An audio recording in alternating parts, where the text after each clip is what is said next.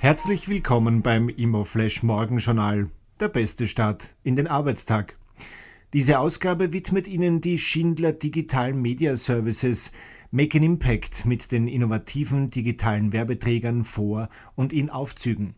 Ungeahnte Werbeeinnahmen dank ungeteilter Aufmerksamkeit im Aufzug. www.schindler.at slash digital.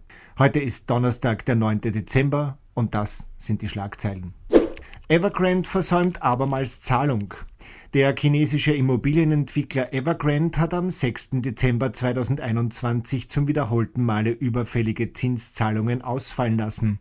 Am Freitag zuvor hatte das Unternehmen erstmals offiziell eingeräumt, sich in allergrößten finanziellen Schwierigkeiten zu befinden. Vonovia schloss Kapitalerhöhung erfolgreich.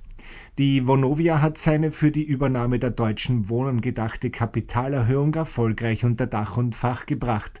Insgesamt fließt dem Konzern ein Bruttoerlös von 8,08 Milliarden Euro zu.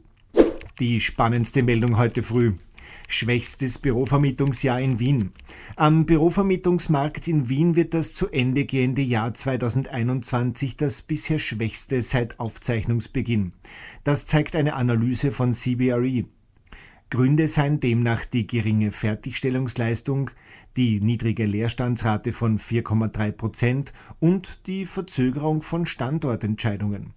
Erst ab 2023 dürfte sich der Büromarkt in Wien entspannen, da die Pipeline an neuen Fertigstellungen bis 2024 mit 440.000 Quadratmeter gut gefüllt sei. Das waren die wichtigsten Informationen zum Tagesbeginn.